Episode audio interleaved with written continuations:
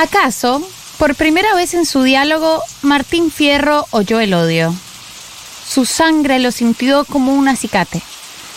Se entreveraron y el acero filoso rayó y marcó la cara del negro. Hay una hora de la tarde en que la llanura está por decir algo.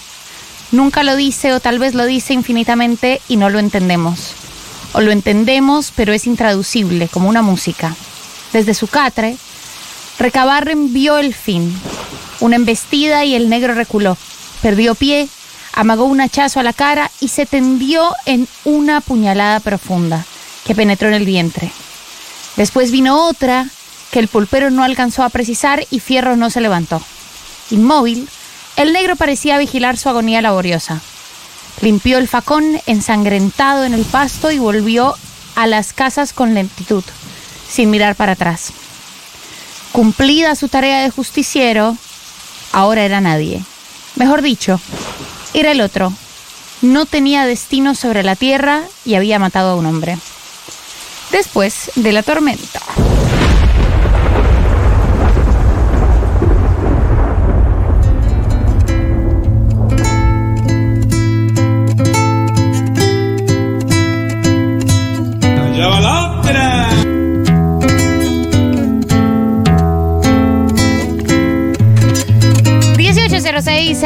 Después de la tormenta, eh, van a escuchar una voz que les es muy familiar y una voz que no han escuchado nunca. Vamos a escuchar primero la voz muy familiar. Hola, ¿qué tal?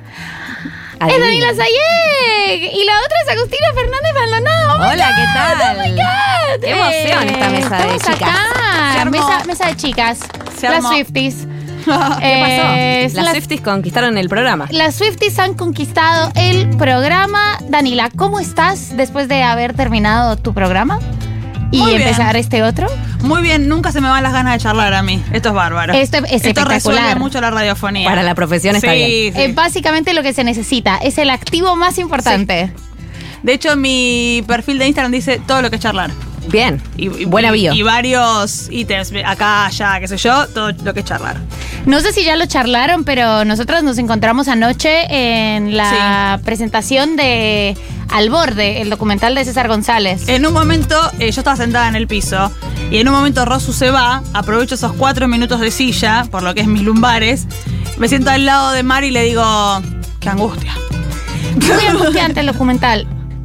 Yo supongo que lo estuvieron hablando durante todo el día eh, en la radio, seguramente se dijo bastante, pero la verdad que está muy bueno nivel cine puchito, puchito, puchito. Eh, a mí me gustó muchísimo y me angustió muchísimo. ¿Sabes que No lo tuve en cuenta y esta mañana me levanté muy angustiada y le dije a una amiga, eh, ¿será que es como, no sé si son las Swifties o las elecciones, pero tengo una angustia y no recopilé lo que había pasado. Claro, vimos anoche ese documental, que Es la verdad que es muy fuerte.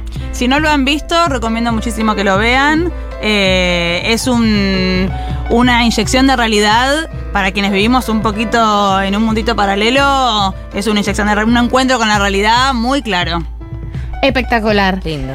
Eh, chicas, hoy no, pero mañana es el día de la tradición. Y como argentinos eso nos toca. Yo no soy, no soy argentina, Ah. eh, Agustina, discúlpame, eh, qué pena contigo, yo no soy argentina, pero tengo un montón de, de tradiciones y de hecho hay una columna dedicada a sus tradiciones, a sus usos y tradiciones. Hay a veces crítica, hay a veces elogio. Eh, abrimos con la reversión de Jorge Luis Borges del final del Martín Fierro, que es como un montón, un montón de potencias se saludan, es como wow, increíble, espectacular. Y bueno, ¿qué, ¿qué tradiciones tienen ustedes dos de la argentinidad? ¿Vos tomas mate, Dani? Yo me levanto y tomo mate un rato largo, solo mate, y no hablo. Ese es un, ra- un momento de mi vida en que no hablo. Corto, después arranca. Bien. Pero, ¿cuánto, ¿cuánto tiempo? Y yo esto lo pregunto con honestidad Sí. y sin ninguna mala. O sea, no tiene mala leche mi pregunta. A ver. ¿Cuánto tiempo toman mate por la mañana? Pero el mate es un litro de agua. O sea, ¿cuántos mates están estipulados? ¿Cuántos mates se consideran desayuno para la argentinidad? Un termito para Un- mí. Para mí, mínimo un termo. No, es mínimo un- no, mínimo no, es un termo. Un termo. Yo a veces eh, le meto más. Para mí el tiempo son tres horitas. Tal vez lo puedes ir espaciando, tal vez Mm. recargas eh, el agua, pero son unas tres horitas de desayuno. Puedo ir activando haciendo Claro. cositas, pero sí. Si no tengo que ir a ningún lado. Claro, Si obvio. no hay una cosa de cumplir horario, tengo que, por ejemplo, laburar en casa, escribir una nota, qué sé yo, una cosa que estoy ahí tranqui. Sí, pueden ser tres horitas. Capaz le meto un. Voy a la cocina y me hago una tostadita, vuelvo. Y el mate continúa. Yo soy de llevarme el termo abajo del brazo si tengo que salir también, ¿eh? Uruguaya. Sí, Uruguaya. uruguayada. Por. eh, Me- si no siento que no arranqué bien el día. pero Ah, para. salís. Sí, salgo No, con el para- mate bajo el brazo. Yo para salir es este eh, café en tacita. Bien. Ah, que es- siento que nunca había podido eh, rectificar esto y que era una duda que, que me acosaba mucho más de lo que estaba dispuesta a reconocer. Entonces no entiendo. Un argentino. Bien. Un argentino promedio. Abre los ojos en la mañana. Buen Sí. día, ¿qué tal? ¿Cómo Abre estás? los ojos en la mañana, dice buen día o no dice nada, silencio absoluto. Te levantás de la cama, te lavas los dientes o sin lavarte los dientes procedes a la pava. Yo voy directo a la pava, Directo a la preparo, pava. vacío el mate, le pongo la la- yerba, me voy a lavar los dientes Ok. y ahí vuelvo al mate. No es verdad, no se lava los dientes. Bueno, Te lavas los dientes, tiene un sabor realmente Tiene- feo es el que, mate. claro, el mentol y el mate es, Sí, es, un, no. es un montón, es un montón. no me creen no, acá, no me creen. Bueno, sé. Ayunas absolutas. Vos te Sí. levantás, pones la pava, Mm. vas preparando el mate, pero no te sentás a desayunar. No, yo por lo menos no. Sí, yo sí, pero con la compu. Es Ok. como el, el- el side breakfast. Ok, bien. Bien. Nada, Nice, nada, nice. nada de morder.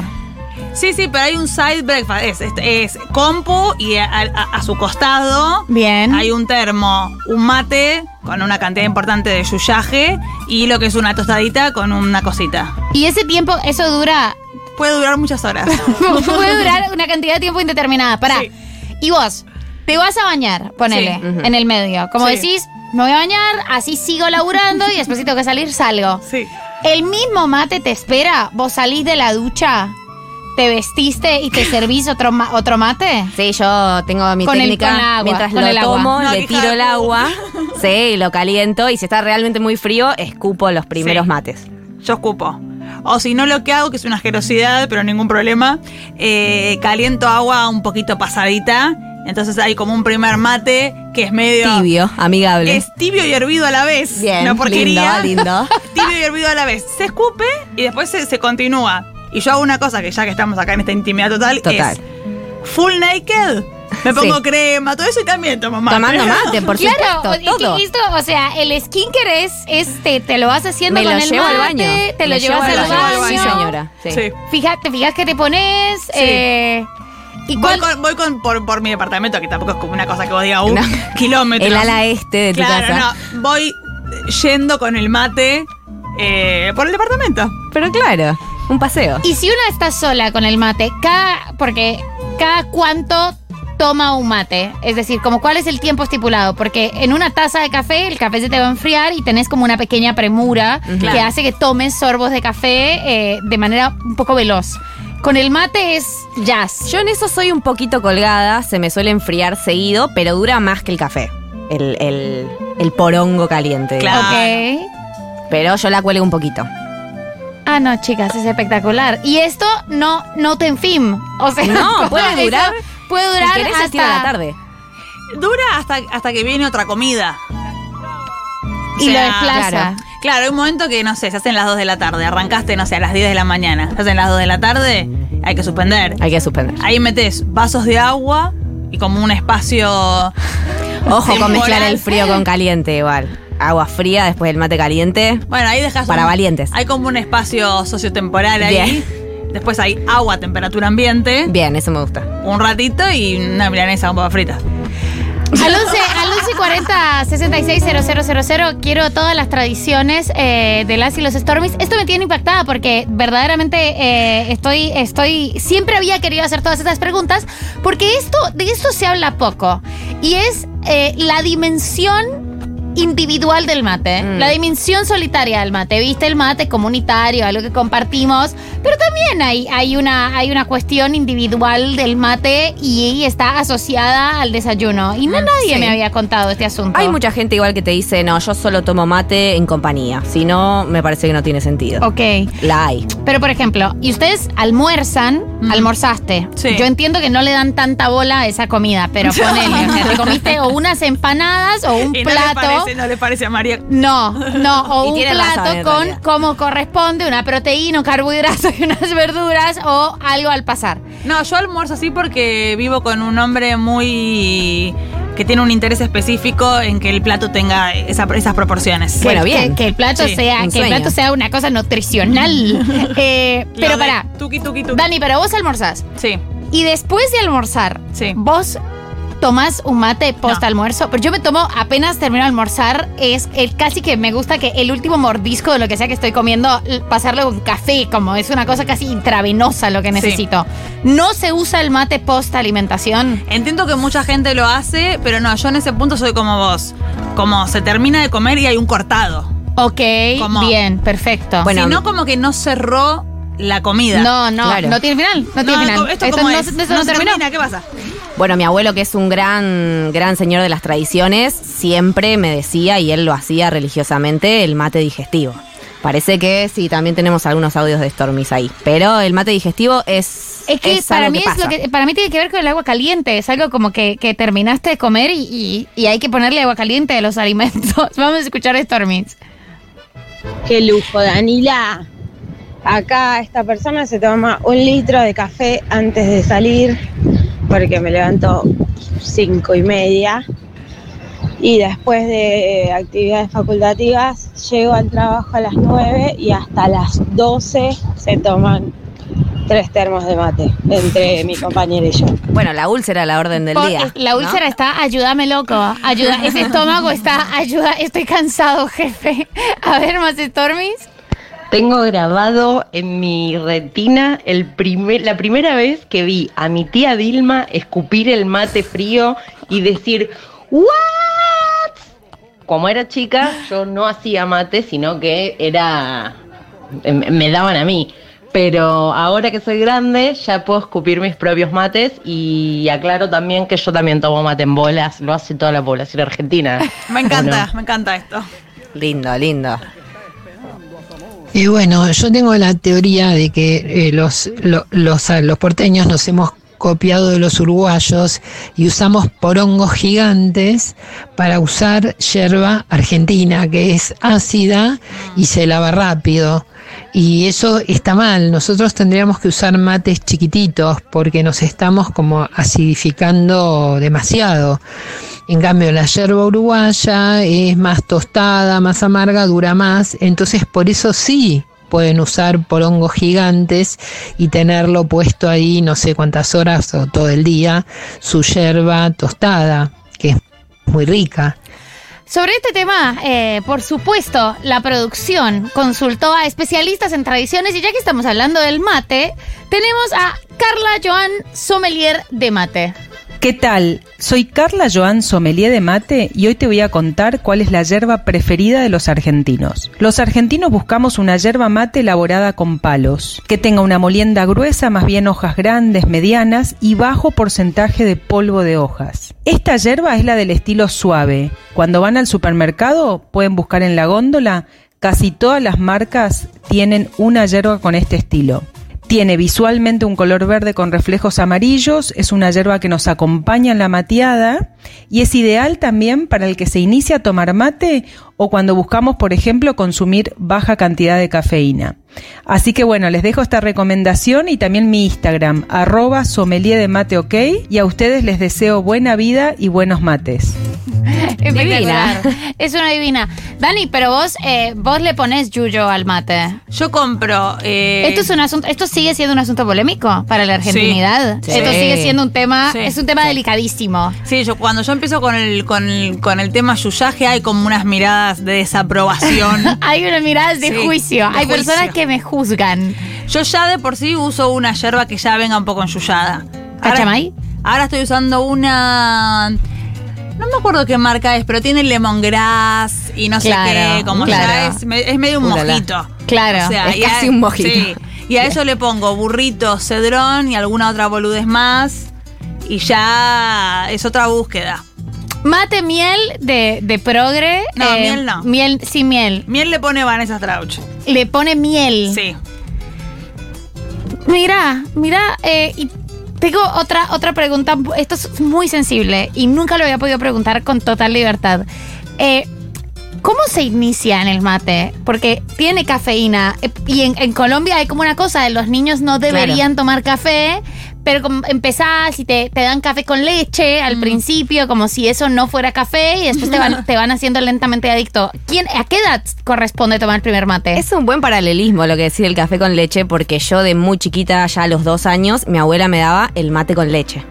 Ah. Con leche como la con leche, en lugar de agua. tibia, leche caliente, también leche fría también podía ser. Y cuando nos sentábamos a tomar los mates de la tarde, ellos se tomaban su mate amargo y a mí y a mi hermano nos preparaban el mate con leche. Puerta de entrada. Exactamente. Puerta de y ahí, entrada. ahí derecho. Después lo vas tomando más lavadito, un poco tibio, y ya después en la, en la pubertad adolescencia le entras Sos dependiente. Claro, total. Mate, mate y primeras horas de estudio. Sí. eh, mejor combinación. Un casamiento. Mi llegada al mate fue en la universidad. Tardía. Sí. Llegada tardía. Llegué tarde porque me parecía amargo, me parecía feo, me- no, no sé, había algo ahí. Con el café también me pasó que llegué medio tardeli, porque me gustaba como la idea, como el, la- El ritual, la el tradición. ritual, la tradición, la cosa del café, el mate, todo eso, eh, todo eso me gustaba ya de muy niña, pero efectivamente me tomé un mate ya como a los, no sé, 17, 18 años. Ah, ya Ok. está. Muy consciente, Sí. muy consciente. Perfecto. Sobre el café vamos a escuchar a una persona que me cae muy bien, a Nicolás Artusi, el sommelier de café. Queridos amigos, desde después de la tormenta, aquí les habla Nico Artusi, alias Sommelier de Café, un muy persistente oyente de este programa. En el Día de la Tradición tendríamos que hablar del café tradicional de la Argentina, salvo por el pequeño detalle de que no hay café en la Argentina. El 100% del café es importado y cotiza valor dólar, y vos viste cómo es esto, pero... Aún así, con esta vocación que tenemos los argentinos por apropiarnos de las cosas buenas del mundo, podríamos decir que entre nosotros el café más tradicional surge de una aberración y es el espresso en jarrito. ¿Por qué una aberración? Porque la medida natural del espresso es muy corta, sintética, 25 mililitros de líquido y nada más. Y sin embargo, nosotros vamos al bar y le pedimos en jarrito, esa medida infame que alarga el café agregándole agua caliente y volviendo algo que está diseñado para la perfección, una suerte de Frankenstein cafeteril. Así que me animaría a decir que esa es la bebida tradicional cafetera de los argentinos, si es que podemos jactarnos también de semejante cosa. Bueno, no me hagan, no me hagan hablar. No me hagan hablar. Claro, pero acá la experta, la experta colombiana, hablame de café, Habla, por favor. Eh, no, chicos, se, se- se ha dicho mucho, se ha dicho mucho que lo que toman ustedes es una cosa, es una cosa agria, que Mm. quema, quemada. Eh, es verdad, a mí me gusta, yo curto de Argentina, el Cabral es Colombia, y ahora tengo entendido que se fue recontra la mierda, pero no me agarró ese subidón porque yo justo volví de Colombia con café. ¿Con Bien. cuál? No, un café que se llama Matiz, de, que, que es como un café hiper promedio, pero acá es, Claro. acá es espectacular y en Colombia es una cosa de... de- Es como el de café colombiano, to- como. De súper, de recontra súper, sí. El café colombiano como el vino de mesa argentino. Total, El vino de mesa exacto. promedio es genial para el resto del mundo, lo mismo con el café. Es igual, es igual. Mi hermano de hecho me dijo, mi hermano que se ha vuelto, se ha vuelto una persona que jode mucho por muchas cosas, como el- Mañoso. Ay, sí. ¿Te vas a llevar ese café? Le dije, sí, por supuesto. A mí me gusta mucho el café Matiz. Yo le dije, Ulala. ahora que viene lo voy a hacer tomar, lo voy a hacer tomar la Virginia para que entienda. Eh, pero hay algo con respecto a la tradición que a mí me parece como muy valioso. Y es que por supuesto, tiene mucho más que ver con la costumbre que con la calidad del producto. Y a mí me, me pasa con respecto al café, eh, que recuerdo, como a mí el, el olor de café es algo que me hace pensar inmediatamente en la, en la casa de mi mamá, como en ese momento del desayuno y algo de la familiaridad y de, y de una estabilidad, ¿no? Todo se mueve menos nos levantamos y en esta casa hay café. Y, y tengo como esa Es sensación. buena la idea esa, perdón, donde todo se mueve menos. Me- absolutamente, para mí es, es lo que me ata, eh, es una sensación de hogar. Yo si no, si no me levanto y tomo café, es la, la anarquía total. Claro. Es como la anarquía absoluta. Y hay como esa sensación de, obviamente, la, la memoria que es muy engañosa, uno agarra ese momento y le pone un montón de condimentos. Y yo siempre pensé que ese era el mejor café, y además porque mi mamá era, era- es hija de, de un, de un señor que era cafetero, mi abuelo era cafetero, y siempre pensé que el café de mi casa era como el café más especial. Es espantoso el café que hace mi mamá. O sea, el café que hace mi mamá hoy en día es intolerable. Es básicamente agua sucia. Le pone muy poco café. Sigue haciendo el café con la media, ¿viste? Como nada de cafetera, nada de ningún método más sofisticado. Y claro, lo que, lo que tiene la tradición no es el mejor producto, es un poco la memoria afectiva de lo que te trae. Es el momento. Eh, Nico Artusi decía en el audio eh, lo del cortado, lo del jarrito. Claro. Y yo soy team cortado en jarrito total. que es completamente mi madre. Claro. Yo crecí escuchando a mi mamá eh, en, no sé, restaurantes o cafecitos y cosas, cortado en jarrito. Entonces, heredé cortado en jarrito. Eh, hay algo ahí que, no sé, que el café en general, eh, yo en esto, eh, y, y- y todos del otro lado saben que a mí me gusta mucho la patria, pero el café acá es feo. Sí, Está- por supuesto. Está quemado en general. Hay como, bueno, pero este último tiempo apareció el café de especialidad y toda una nueva narrativa ahí, pero en los lugares tradicionales, el cortado en jarrito está quemado. Está quemadísimo, lo que es una pena porque los lugares tradicionales son hermosos. O sea, a mí me gustan más como lugares, Claro. eh, pero, pero ugh, es, es muy difícil de, de tomar. Pero bueno, la gente va y, y toma su café, es espectacular. Vamos a escuchar Stormis con sus tradiciones. Yo me despierto y lo primero que hago es poner la pava y tomarme un mate. Cuando no lo dejo preparado desde la noche anterior, todo listo para solo calentar el agua y tomármelo. Y son 40 minutos de que nadie me hable. Soy yo y mi mate. Me gustaría seguir tomando mate, pero me tengo que ir a trabajar y no me lo llevo. Pero cuando llego al trabajo tengo más mate y me preparo otro. Y sigo tomando mate, como dice Danila, hasta la hora de comer. Y voy a comer. Y después vuelvo y sigo tomando mate. Y así hasta que es la hora de cenar y de dormir. Y otra vez lo mismo. Que lo deje preparado la noche anterior me parece espectacular. Me parece espectacular. ¿Cómo lo vas a dejar preparado la noche? Son literalmente dos minutos, o sea, no te toman mucho tiempo, pero yo me imagino a esta persona la noche anterior pensando en ese momento en el que te haces el primer mate o, o te ingerís lo que garcha sea que marca que el día empezó y decís en ese minuto de silencio en el que todavía no te han agobiado tus responsabilidades y tus angustias cotidianas y decís ahí y solo ahí la pucha que vale la pena estar vivo. Es exactamente ese instante. Y después todo se desvirtúa, todo se esmorona. Eh, pero eh, resalto, me parece muy tierno que lo deje preparado desde la noche anterior. Vamos a escuchar a Facundo Calabró, el sommelier de Alfajor. ¿Cuál es el alfajor tradicional de Argentina? Bueno, hay dos. El primer alfajor que aparece en nuestro territorio es el alfajor de que tiene masa de grasa y yema de huevo y que suele estar bañado con almíbar o incluso con merengue. Y esta es la misma masa que encontramos, por ejemplo, en la eh, colación, ¿no? Y que aparece no solamente ahí en Córdoba, sino también en todo el noroeste argentino, ¿no? Si pensamos, por ejemplo, en el alfajor de miel de caña, aunque obviamente muchas veces tiene dulce de leche, pero de golpe también puede tener fruta, como las tabletas mendocinas, que suelen o solían tener arrope de uva. Así que bueno, ese, ese alfajor o esa masa la encontramos por toda la Argentina. Ahora, es cierto que eh, el alfajor, el tipo de alfajor que hoy nos representa en el mundo, el que aparece, es ese que aparece en, en Google cuando pones alfajor, y el que tuvo claramente más, más éxito en, en todos los sentidos, eh, porque en primer lugar porque se fue el, género que se terminó industrializando y produciendo así de manera masiva. Bueno, este es el alfajor nacido en Mar del Plata, obviamente, durante la época del primer peronismo, y que bueno, lo que tiene es una masa un poco más sofisticada, más cara, ¿no? Tiene azúcar, tiene miel, tiene también la, la- la clara de huevo, tiene manteca, y por supuesto el toque revolucionario que, cambió la historia de- del alfajor y probablemente el país, que es eh, el baño de chocolate.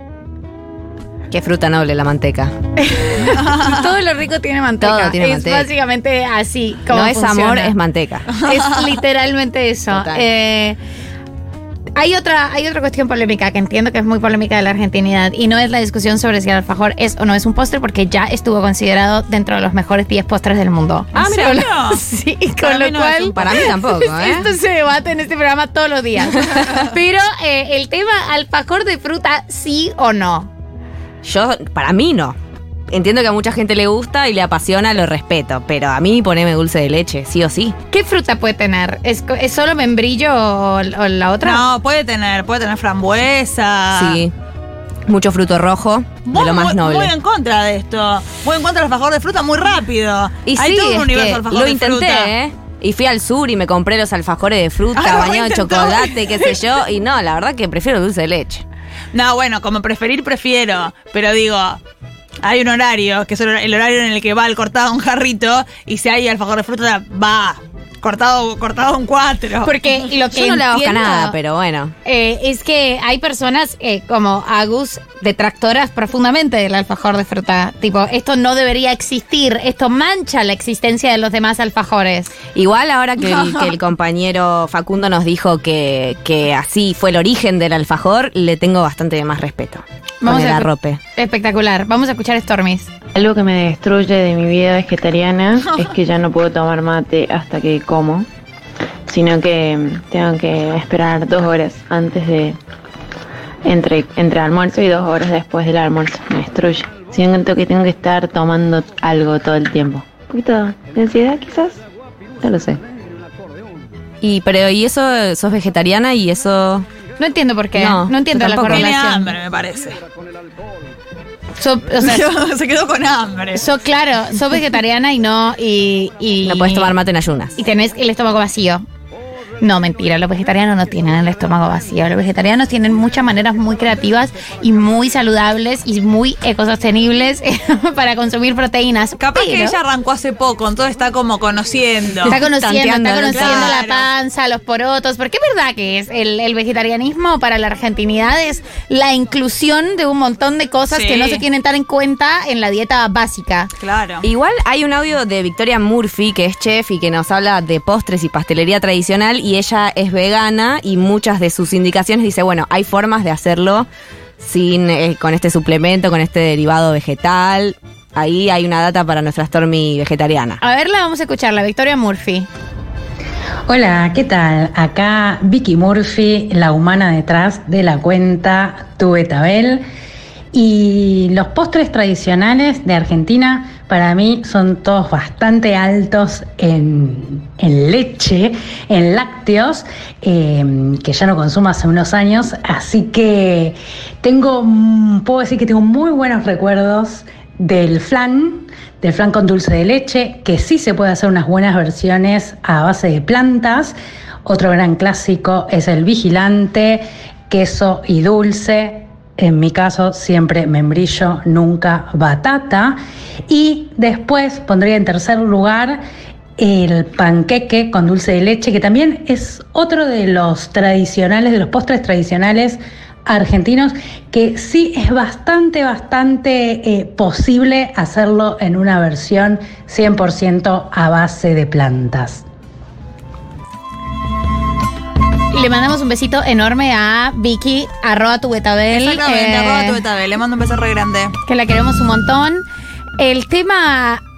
El tema que soy dulce me parece espectacular. Ay, el tema que sí, soy muy dulce bien. me parece muy bien que la patria esté construida sobre las sólidas bases de un pedazo de queso y algo dulce. Banco 100% ese postre como el entiendo que quizás el flan sea el más característico. Pero la sencillez del vigilante, la simpleza absoluta del vigilante y lo poco que te requiere, lo noble que es, la manera en la que está, me, me conmueve. No soy de. No soy del vigilante. ¿No? No, ¿Con- me, con ningún me- dulce? me cuesta mucho el agridulce. Ah, claro, te tiene Pero que es gustar. una cosa que realmente, como vos con el alfajor de fruta, yo realmente lo intenté, ¿eh? O Eso sea, no importa, esforcé. Dani. ¿qué te Realmente, me- porque dije, me estoy perdiendo toda una góndola de alimentos Sí, y de sí. propuestas culinarias. Sí. Y dije, bueno, le doy realmente una, dos, tres, o sea, hace 34 años que estoy dándole chance y la verdad que no. No pasó. No, se dio, no se dio, no se armó. con se armó. el vigilante soy Team Batata. En el único, en el única área que puedo decir eso. ¿Con o sin chocolate? No, sin. Ah, No, bueno. sí. No, por favor, Daniela. Dulce de batata eh, con queso, super, combinación suprema. Además me parece espectacular que ustedes hayan visto una papa y hayan dicho quizás de esto se puede hacer algo dulce. Como- ¿Por qué no?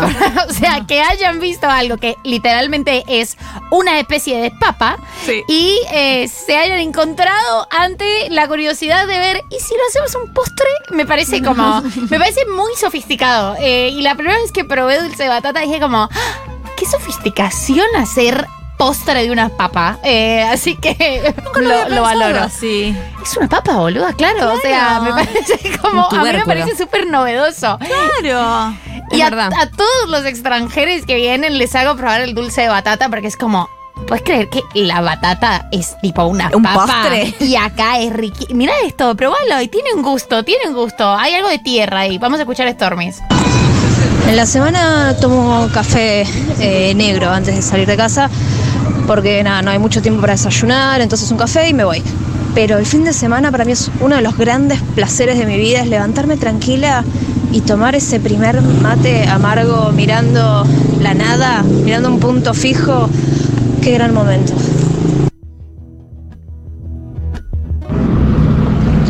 A mí me pasó cuando fui a Uruguay que me llamó mucho la atención que no tenían mates chiquitos. De hecho, me tuve que comprar un mate porque no llevé mate y no tienen el mate cacharrito que tenemos nosotros, no. Tienen uno que es un poco más grande, que es como un vaso. Eso es como que lo usan como chiquito, que es medio lo que se vende acá para tereré. Eh, capaz que es eso, capaz que tiene razón la oyenta. Yo no uso mate de porongo, no me parece, me parece una mm, tilinguea, no tilinguea, ¿viste? pero como muy aspiracional, como el termo tal y eso que es bastante de porteño. Con el solo escuchar la palabra mate que ustedes están diciendo muy seguido, tengo unas ganas incontenibles de tomar mate. Qué asco los mates enchuzados, no sé cómo se dice, con yuyos. Eh, no me hago mate sola, eh, tomo 3, 4 cafés por Como dijo Casiari, vos te convertís en adulto cuando te armás un mate para vos solo. Mm, me gusta. Es verdad lo que dicen ahí que el mate argentino, el mate porteño, es el mate chiquitito donde vos quemás toda la yerba en el primer mate. No, eso- Tapás toda la yerba. Ese es el mate tradicional argentino. No y la nada- forma de la montañita. acuerdo, no, no yo tampoco. Pero es el que tomamos, el que nos gusta tradicionalmente, es más el- la forma de cebar uruguaya. De la montañita y de no mojar todo. Pero las preguntas son infinitas. Las preguntas son infinitas y nunca se me había habilitado este espacio. Porque eh, como que yo ya llevo mucho tiempo acá, entonces es como preguntar cosas muy básicas. Claro. Pero las tengo. Si vos estás, o sea, ahora tienen mates de cerámica y hay como mates fancy, Yo mates tengo de... mate de vidrio. Mate de vidrio, exacto. Ya es como el tema de la calabaza y no sé qué, Ah. pues se pudo, se pudo reemplazar. Pero si vos estás eh, ante una urgencia, podés hacer el- lo que voy a decir. Me gusta que haya una urgencia de me- mate. Me sorprende, me sorprende lo desagradable que, que puede ser para ustedes lo que voy a, a mencionar. Pero podés hacerte un mate tipo una taza. Sí, Sí. lo he Yo hecho. no lo haría. Sí. ¿No lo harías? No. ¿Hay una cosa moral? No, me da medio asquito. Como mm, me da como que el agua va a estar fría, aunque quizás no, pero como si lo hago en un vaso donde, donde va agua, me da como que simbólicamente está frío. Claro. Puede ser. Me he olvidado el mate en lugares y lo he hecho en taza porque eso me parece una urgencia. Me levanté, no tengo el mate. Urgencia, agarré la taza y la verdad que divino. Porque yo he hecho café con, con papel de cocina. Ponele Ah. urge- urgencia 100%. Sí, también. necesito colar esto. Va a papel de cocina. Me chupa un huevo. Esta mañana Sí. no va a empezar. Eh, pero entiendo que hay algo muy ceremonial. eh, pero no corresponde. O sea, sí corresponde siempre tener un mate. Sí, acá yo tengo dos mates ya, dos mates, dos bombillas, por las dudas. Pero acá nos encanta atar las cosas con alambre también. Eso si también. hay que hacer el mate de donde venga, se hace. Porque está el cosito de. El, el vasito ese, como el mate de camping. Que, que se Sí. usa mucho. el- la, la tacita, la mini tacita. O la tapa del termo también. La tapa del termo. No, estoy muy en claro. contra de todo lo que estás, eh, toda esta propuesta en la que estás ahora. Todo- Toda esta propuesta de la Totalmente en improvisación. contra de, sí, eh, lo hacemos acá, Lo la tapa de sea, la tapita. cortamos un, hacemos un viajero de mate Muy Me encanta, me encanta eso. Eh, me encantan todos los temas polémicos que esto trae. El veo es un parteaguas. Lo voy a usar para el próximo Argentina Out of Context Bien. al 1140 660000 entre cómo se toma el mate, dulce de batata, dulce de membrillo y otras de las discusiones que todo el tiempo reflotan en Twitter Argentina es cuál es el punto de la carne. Para eso vamos a escuchar a Natalia Barrio Nuevo, catadora de carne. Hola a todos, soy Natalia Barrio Nuevo, sommelier de carnes. Quiero saludar al equipo de trabajo y a la audiencia y hablar un poquito de nuestras costumbres, de nuestra tradición, el mate, el folclore, los festivales, las comidas típicas y puntualizando particularmente en la comida eh, la carne y el asado, ¿no? Y sobre todo hecho a la estaca, tan propio, tan nuestro, tan auténtico. Así que bueno, nada, si me piden una definición de, de una comida típica nuestra, sin dudas es el asado a la estaca. Un beso para todos. ¿Qué se, qué se les habla hasta acá? Eh, ahí, A la- en un cuando, lo- palo. cuando lo dejas un montón de tiempo. Sí. Espectacular es eso. Eso es un privilegio. Que lo deja- que hay que dejarlo como. Hay que empezar como a las 8 de la mañana, ¿no? Que la gente Sí. dice que se levanta al alba. A fuego lento. Pero eso es vacaciones. Sí. Totalmente. O sea, es una, una propuesta culinaria de vacación. que requiere muchísimas Sí, horas. Hay como unos tiempos ahí que estás tomando mate mientras que lo haces. Totalmente. Pero pasás por, te pasás por todas las sustancias, además, porque Sí. estás tomando mate por la mañana, son las 8 y eso recién va a estar como a las 4 de la tarde. Claro, y ahí arranca Fernet. Claro, la picada. porque- porque- Ahí hay que sumar picada. Porque además, a mí me encanta cuando lo veo, eh, porque es como.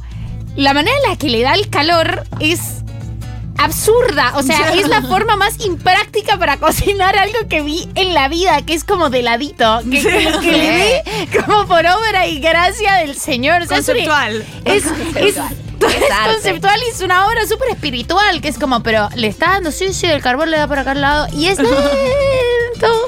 Eh, banco, banco a full ese asado. Me parece que de todos los tradicionales lo- es, Es el más espectacular. sofisticado. Es muy sofisticado. Requiere muchísimo tiempo. Son cosas de gente rica. Sí, si no, conseguís la chapa, pedo. los ladrillos. pedo. Que suele ser la misma. Claro, absolutamente, absolutamente. Vamos a escuchar más Stormy. Uh, Chicas, en Mendoza comí unos alfajores de Malbec. O sea, no sé cómo era que lo hacían. Todo tenía Malbec. El dulce de leche tenía Malbec, el chocolate tenía Malbec, el, la masa tenía Malbec. Dios mío, qué Buenas, ¿cómo van, Stormies? Em, hablando de alfajores, están viniendo una marca de alfajores que son de chocolate negro y adentro no solo tienen dulce de leche, sino que es dulce de leche con centro de frutos rojos. Me han dicho algunos médicos que tomar mate alrededor de la comida empeora la absorción de nutrientes. Por ahí de ese lado viene el dilema de la compañera vegetariana. Bueno, de algo hay que morir, chicos, también. Lo de esperar dos horas entre mate y comida tiene que ver con que eh, el mate afecta la absorción de ciertos nutrientes minerales. Eh, sobre todo creo que de la vitamina C o algo así, pero El café también. Eh, entiendo que lo de la compañera vegetariana tiene que ver porque el hierro Ya de la comida no se absorbe. Hola chicas, ¿cómo están? Eh, quiero explicar lo de la chica anterior. Me parece espectacular. dulce, Siento que es el postre de San Martín. El queso y dulce. El, postre dulce. estaba cruzando los. Andes. Probablemente. Eh, sin ninguna, sin ninguna duda. Sobre el vino, otra tradición eh, de la argentinidad, tenemos a una sommelier de vino. La soda. ¿Qué tal? Hola amigos, acá Fede Benítez, locutor profesional y sommelier, locutor del vino en las redes y en la web. Y si hablamos de tradición en el mundo del vino, no podemos dejar de mencionar al Malbec. Vino tradicional argentino es sinónimo de Malbec. El vino con el cual o por el cual nos conocen en el mundo es básicamente el Malbec. Y no porque la uva Malbec sea originaria nuestra, no porque haya nacido acá en Argentina, porque no es así, es una cepa originaria de Francia, pero sí se adaptó maravillosamente a nuestro terreno, a nuestro terroir, a nuestro territorio, a nuestro clima, dando vinos espectaculares que nos representan en el mundo. De hecho, la uva Malbec tiene su día internacional. El 17 de abril es el Día Internacional del Malbec argentino. Así que tradición en el vino, Malbec. Salud. Una tanda es esto, una propaganda. F- eh, Fede Benítez es locutor también. Se, Se nota. se nota, se nota esa Hay voz, un- esa voz. Hay una colocación ahí. Me, me- me emocioné un poquito. Eh, Malbec, eh, espectacular. Eh, lo, lo más argentino, lo más argentino, por supuesto, como corresponde. Nació en otro lugar. Sí. Alguien lo trajo a Argentina y lo mejoró. Eh, Listo, es argentino, chimpón. es, es- es mejor, Chimpón. es la, la mejor versión que es Argentina. ¿Tenemos Stormies? Chicas, tuve que venir a sentarme a hacer un mate. Porque el nivel de, de- de antojo que me generó la conversación eh, pudo más. Y sí, en el café que tomamos acá es bastante feo, pero nada, garpa, igual. Olis, yo soy de Bragado y ahí se hace la fiesta del caballo en octubre y se hace la vaca al palo. A mí me parece un poco terrible, pero nada, tradición es tradición. Nos faltó la tradición de la torta frita los días lluviosos. Ah, Esa es una muy sí, linda también. también. Y hay una fiesta de la torta frita en nuestro Y territorio. hacer una argentino. torta frita gigante, gigante. Exactamente. Sí, espectacular. Una cosa Eh, preciosa. grandiosa. Y además, es- yo valoro mucho las cosas muy sencillas. Y la torta frita es de una simpleza que es como, ¿qué es esto? ¿Lo puedo fritar? ¿Qué es esta harina? La grasa, frito. Exacto, harina, grasa y le voy a tirar azúcar arriba. Eh, Fabuloso. Sobre este gran bloque de mañana, que es el Día de la Tradición, vamos a cerrar con un personaje que eh, después de la tormenta queremos muchísimo. Es una de las entrevistas más lisérgicas que hemos hecho eh, en este programa y es sobre uno de los temas más importantes e increíbles y valiosos de la argentinidad, que además va muy bien con vino, va muy bien con todo, va muy bien con café, eh, y es por supuesto la soda. La soda es tradición en Argentina, aunque no es Argentina. La soda desembarca en el país a principios, a finales del siglo XIX, principios del siglo XX. La primera sodería en Argentina. Luego mm, podemos destacar lo que es el sifón de Drago de metal, que más tarde también es tradición en Argentina. La soda para mí hoy día es un puente entre generaciones de nuestros abuelos, de nuestros padres, que nos hacían probar el primer vinisoda poniéndole un poquito de limón a algunos abuelos. Y hoy en día es modernidad absoluta en muchos lugares, empujado por las bermuterías y vuelve a ser identidad. Para mí la soda es identidad líquida. ¡Es identidad! Era, por supuesto, el Sodelier. Eh, con esto terminamos sobre todo el homenaje a el Día de la Tradición. Gracias, Dani, por haberte quedado, habernos acompañado y haber confesado que tomás mate en bolas. Eh, muchas gracias a ustedes por darme el espacio de confesar mi full naked mate. Full Naked Mate es eh, la tradición más argentina. Si las hay, el Martín Fierro tomaba mate en bolas. Muchas gracias, Agustina Fernández Maldonado. Nos vamos con Zetangana, nada más y nada menos. Me maten.